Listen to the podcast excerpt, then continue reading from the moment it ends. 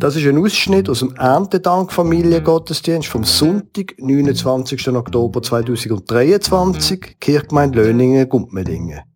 Sie hören eine Geschichte vom Müsli Molly, die Stimme Rode Dössecker, dem Öpfelkernli, die Stimme Naomi Walter und der Gabi Tanner. Und dann hören Sie die Predigt ebenfalls von der Gabi Tanner.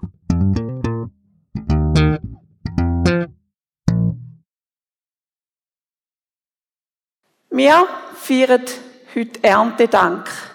Und da wollen wir tun. Hä? Habt ihr auch etwas gehört? Also, wir feiern. Ja, also so kann ich nicht weiterreden. Das bringt mich total durcheinander. Tönt fast wie eine Maus oder so etwas. Ja gut, da können Sie ab und zu versteckt sich nämlich eine Maus da bei uns in der Kille. Aber wo kommt das her? Du könnt mal bei euch unter der Bank schauen. Nicht. Was? Ich glaube, es kommt fast eher von dort hinten. Könnt ihr mir mal helfen? Kommt doch mal mit. Also so kann ich meine Predigt nicht halten. Da. Die müssen wir schon finden. Schaut mal überall. Eine Maus? Ah, super. Aha. Habe ich doch gedacht.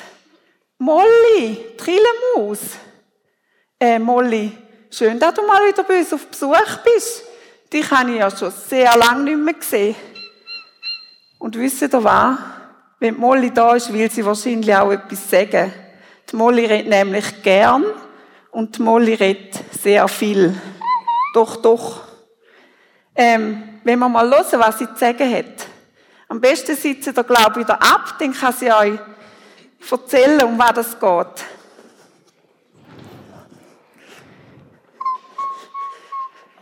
Ja, liebe Kinder und liebe Erwachsene, das ist aber schön, dass ich auch mal wieder da sein bei euch.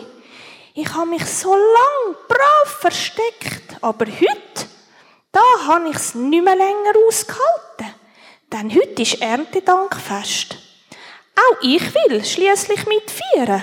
Und ich will sehen, wie schön die Verena und ihr Kind alles geschmückt haben. Das habt ihr mega cool gemacht. Und ihr habt so schön gesungen, dass ich das vorher sogar in meinem Versteck gehört habe. Hm, wie still ihr jetzt sind. Es ist einfach schön, wie ihr jetzt zuhört. Ihr habt Früchte aus den Gärten mitgenommen und aus den Feldern und von den Bäumen. Was sehe ich da? Äpfel, Herdöpfel, Rüebli und Bieren. Aber passet mal auf. Ich habe euch auch etwas mitgebracht. Ich kann nämlich keine grossen Früchte mitnehmen. Die hätten in meinem Versteck gar keinen Platz gehabt. Darum habe ich etwas ganz, ganz Kleines mitgenommen. Etwas munziges Kleines. Molly, ich glaube, du müsstest das Kind schon mal ein bisschen näher zeigen. Das ist so winzig klein, ich sehe es fast nicht. Seht ihr es? Wisst ihr, was das ist? Findet ihr es raus? Hm, wer weiß es? Wer weiß es? Weiß es jemand?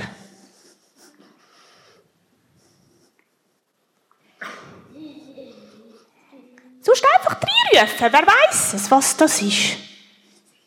Hm?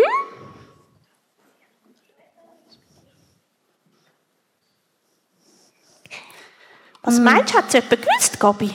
Ich glaube schon, aber es getraut sich wahrscheinlich niemand zu sagen. Obwohl da die Jungs da vorne. Wissen ihr, was ist? Was sie da in der Hand hat. Oh, jetzt hat es jemand gewusst. Ein Äpfelkern.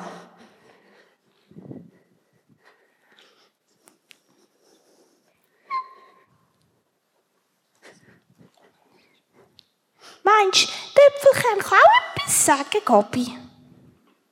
Hm, ich glaube schon. Wahrscheinlich müsst ihr aber ins Mikrofon reden.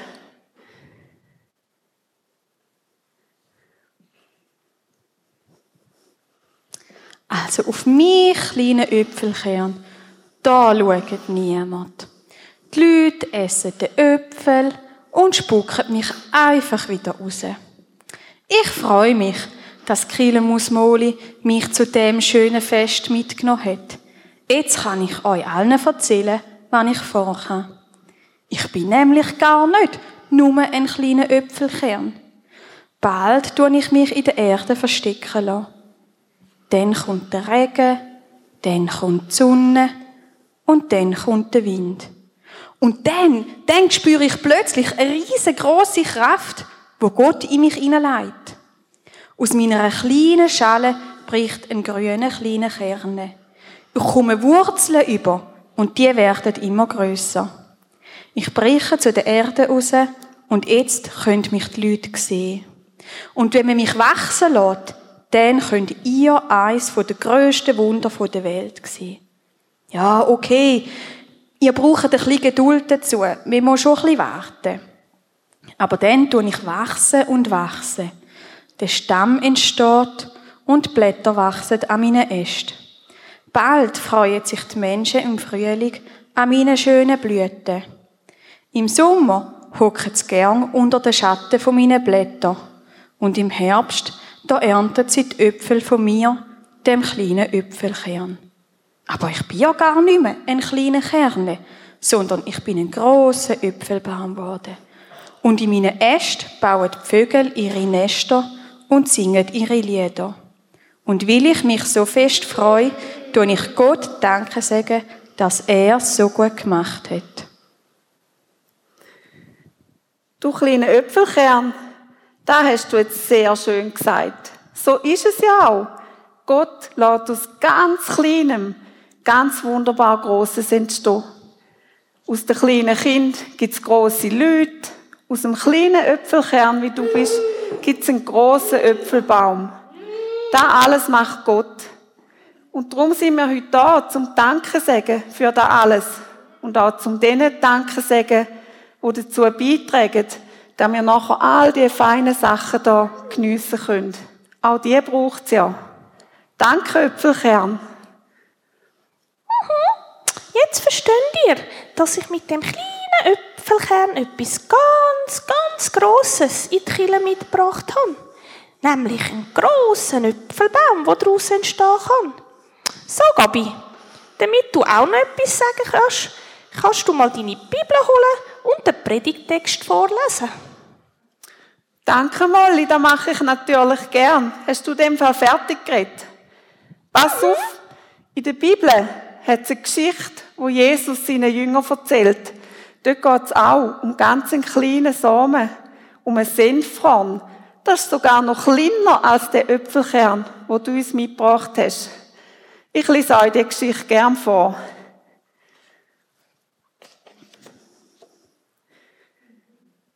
Jesus sagt, mit Gottes Reich ist es wie mit einem Senfkorn.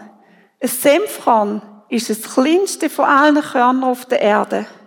Aber wenn es gesagt wird, dann geht es auf und es wächst ganz schnell. Und es wird so groß, dass in seinen Zweig sogar die Vögel nisten können. Amen. So, Molly. Und jetzt glaube ich, es wäre wirklich gut, wenn du ein bisschen zu diesen schöne Sachen anhöckeln. Weil die Kinder dürfen jetzt nämlich ins Mesmohaus etwas basteln. Und für die kleineren Kinder hat es gleichzeitig eine Kinderhütte im Mesmohaus. Und wir Erwachsenen denken dann noch ein bisschen genauer über die Geschichte nach, die Jesus erzählt hat. Wäre das gut für dich? Mhm.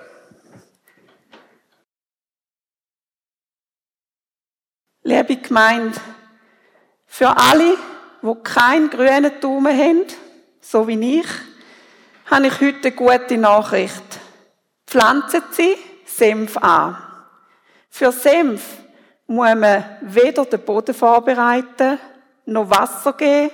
Man muss nicht jäten, nicht zurückschneiden, nicht aufbinden, nicht rausbrechen, auch nicht düngen oder Schädling ablesen. oder was man auch immer sonst bei den Nutzpflanzen normalerweise machen sollte. Nein, Senf kann man säen und da ist es dann. So, wie wir es vorher gehört haben. Aus dem winzig kleinen Senfkorn, wo kleiner ist als ein Millimeter, wächst unaufhaltsam und in kurzer Zeit ein Strauch, wo zwei Meter oder sogar noch größer ist. Ist das nicht praktisch? Ich bin begeistert und ehrlich gesagt habe ich mir überlegt, ob ich nicht vielleicht nächstes Jahr in die Senfproduktion einsteigen Allerdings hat mir eine Freundin heute Morgen geschrieben, Senf machen sei also nicht so einfach. Und wahrscheinlich lasse ich es doch besser bleiben.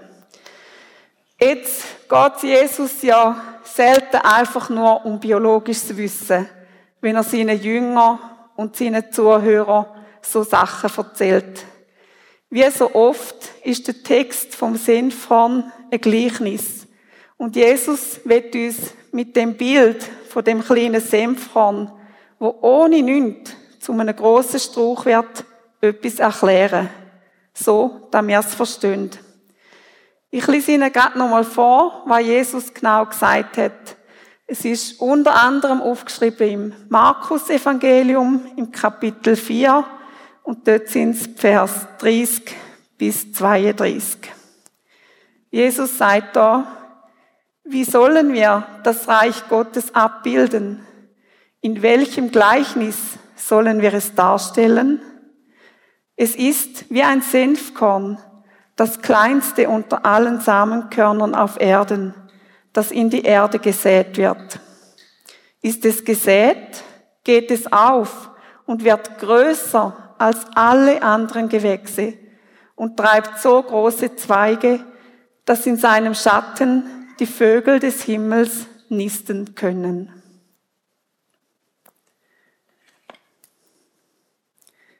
Es geht also im Endeffekt ums Reich von Gott.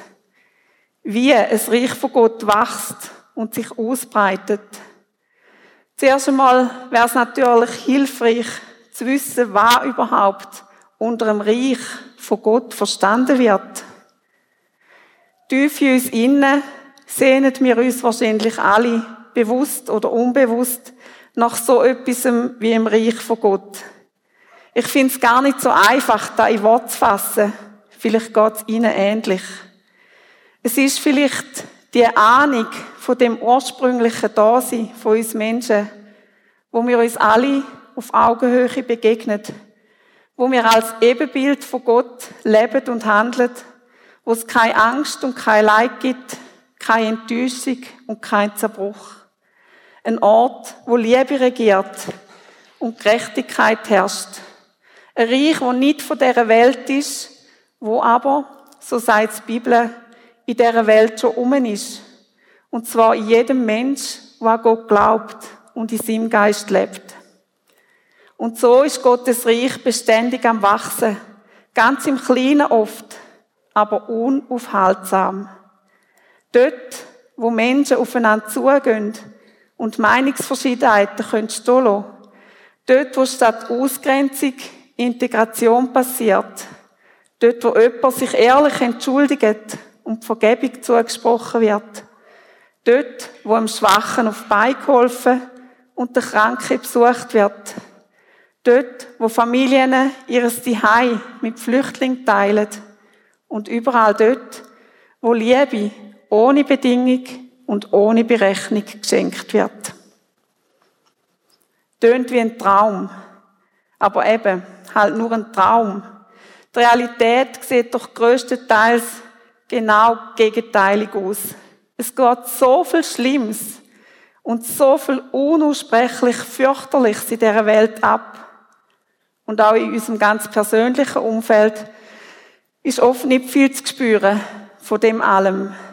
So viel Missgunst, so viel Demütigung, so viel verletzende Worte und nicht eingehaltene Versprechungen, so viel Enttäuschung, Streit und zelebrierter Egoismus.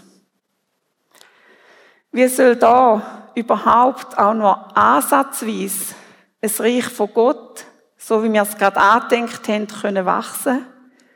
Zmitzt in dieser zerbrochenen Welt, unter uns Menschen, wo alle so extrem menschlich sind, ist da nicht furchtbar idealistisch und naiv davon zu reden, dass Gott in dieser Welt und unter uns Menschen sein Reich wachsen lässt? Das Gleichnis von Jesus macht Hoffnung. Und zwar vor allem, weil wir Menschen in dem Gleichnis nicht wirklich als Verantwortungsträger drin vorkommen und es darum auch nicht vergeben können. Jesus sagt nicht, dass wir den Samen ausstreuen müssen. Und wie gesagt, auch nachher. Beim Senf gibt es nichts zum Jetten, nichts zum Schneiden, nichts zum Düngen oder was auch immer. Im Gleichnis ist es viel eher Gott, wo das Senfhorn aussagt oder schaut, dass es auf die Erde geht. Und sobald es ausgesagt ist, geht es auf und wächst und wird in kurzer Zeit groß. So groß, dass sogar die Vögel sich im Schatten von dem Senfstrauch ausruhen und wohnen können. Vielleicht kommt uns in dem Gleichnis ja sogar die Rolle der Vögel zu, wo im Schatten und in den Zweig vom Reich von Gott Zuflucht suchen dürfen. Das wäre eigentlich ein schönes Bild, finde ich. Insbesondere, weil die einen von uns vielleicht ab und zu auch ein bisschen schräge Vögel sind und alle haben einen Platz dort. Wie auch immer. Mir ist an dem Gleichnis wichtig geworden, dass ich ein Reich von Gott oder wir könnten auch sagen die Liebe von Gott, dass sich die durchsetzt. Allen Widrigkeiten zum Trotz. Seine Liebe, die kann nicht aufgehalten werden. So wie der winzige Senfkorn, wo einfach wächst und nicht zugrunde geht. Die Menschen, die zur Zeit von Jesus gelebt haben, denen ist durchaus bewusst gewesen, dass Senf eigentlich wächst wie ein Unkraut. Dort, wo es angeht ist, der Samen, dort ist es einfach gekommen, man hätte eigentlich nichts dagegen können tun. Gott lässt aus kleinen Anfängen Grosses werden, so wie es uns die Molly und der Öpfelkern vorher schon gesagt haben. Gottes Reich nimmt klein und unscheinbar seinen Anfang. Und zwar mit dem Kind, wo in einem Stall auf die Welt kommt. Mit dem Mann aus Nazareth, wo in einem abgelegenen Teil von Israel anfängt zu predigen und Wunder zu tun. Mit dem Mann, wo sich der Ausgestoßene und der Unperfekte zuwendet und Gottes Liebe bedingungslos und mit offenen Händen verteilt. Dort fängt an, was sich später rund um die ganze Welt ausbreitet und bis heute immer wieder Menschen von Grund auf verändert. Selbst Verbot und Verfolgung können die Liebe und das Reich von Gott nicht aufhalten. Von Anfang an haben weltliche Machthaber und Diktatoren, Kaiser und Könige versucht, das Reich von Gott auszurotten. Aber Gottes Liebe hat sich nicht stoppen lassen und wird sich auch niemals stoppen lassen. Ich finde es entlastend, dass wir Menschen in erster Linie nicht dafür verantwortlich sind, dass Gottes Reich wächst und sich ausbreitet. Es ist nicht unser Werk. Es ist Gottes Werk. Natürlich haben wir oft das Gefühl, wir müssen doch etwas dafür tun, dass sich Gottes Reich in dieser Welt ausbreitet. Wir müssen doch versuchen, selber besser zu sein, mehr zu lieben und müssten mindestens die Pflanzen mit guten Werkdüngen, mit Selbstlosigkeit gießen und Disteln und andere Üblichgestalten davon fernhalten. Aber von dem steht im Predigtext nichts. Wahrscheinlich ist unser Teil schlicht und einfach an unserem Platz, in unserem Umfeld, in unseren Aufgaben und mit dem, was wir können und haben, ganz einfach zu glauben und darauf zu vertrauen, dass Gottes Liebe zu uns Menschen kommt und dass sie tatsächlich sogar bis in die hintersten und dunkelsten Ritzen hineinkommt und dort anfängt zu wachsen. Dass kein Ort zu abgelegen und kein Mensch zu tief gesunken ist, keine Situation ausweglos ist, kein Gefängnis zu fest vergittert und kein Mensch zu gleichgültig oder zu atheistisch, als dass Gott nicht trotzdem könnte einen kleinen Samen ausstreuen und seine Liebe plötzlich und unerwartet dort aufgeht und sich ausbreitet. Es ist oft unerklärlich und menschlich gesehen total unmöglich. Und doch nehme ich immer wieder wahr, wie aus ganz kleinen Anfängen Großes entsteht und wie Gottes Liebe in Menschen, in Beziehungen, in zerrütteten und kaputten Situationen drin Veränderung, Heilung und einen Neuanfang bewirken kann. Es gibt genug Berichte, Insta-Stories, jetzt gerade auch der Dokufilm von Philipp Mickenbecker, Biografien und Artikel, wo beschreiben und erzählen, wie bei den unterschiedlichsten Menschen auf völlig unterschiedliche Art der Samen von Gottes Liebe in ihr Leben hineingeheilt ist und aufgegangen ist. Und es tut immer wieder gut, so Sachen zu lesen und zu hören. Da kann ich Ihnen nur empfehlen. Schlussendlich kann man darüber nur staunen. Und das Staunen führt ja immer zu Dankbarkeit. Und darum passt der Bibeltext gut zu Erntedank. Egal, ob es um Senfkorn geht, um den Weizen auf dem Feld oder um den Äpfelbaum. Egal, ob es um eine Friedensinitiative, einen Glaubenskurs, um Hilfe für Notleidende oder eben um jeden einzelne von Gott geschaffene Mensch geht. Das Wachstum und Gedeihen steht in des Himmels Hand. So haben wir es vor der Predigt gesungen. Und dann im Refrain, alle gute Gabe kommt her von Gott, dem Herrn. Drum dankt ihm, dankt und hoffet auf ihn. Gottes Reich fängt im Kleinen an, in dir und in mir. Und es lässt sich nicht stoppen, bis es eines Tages vollendet ist. Gottes Reich ist Gottes Werk. Amen.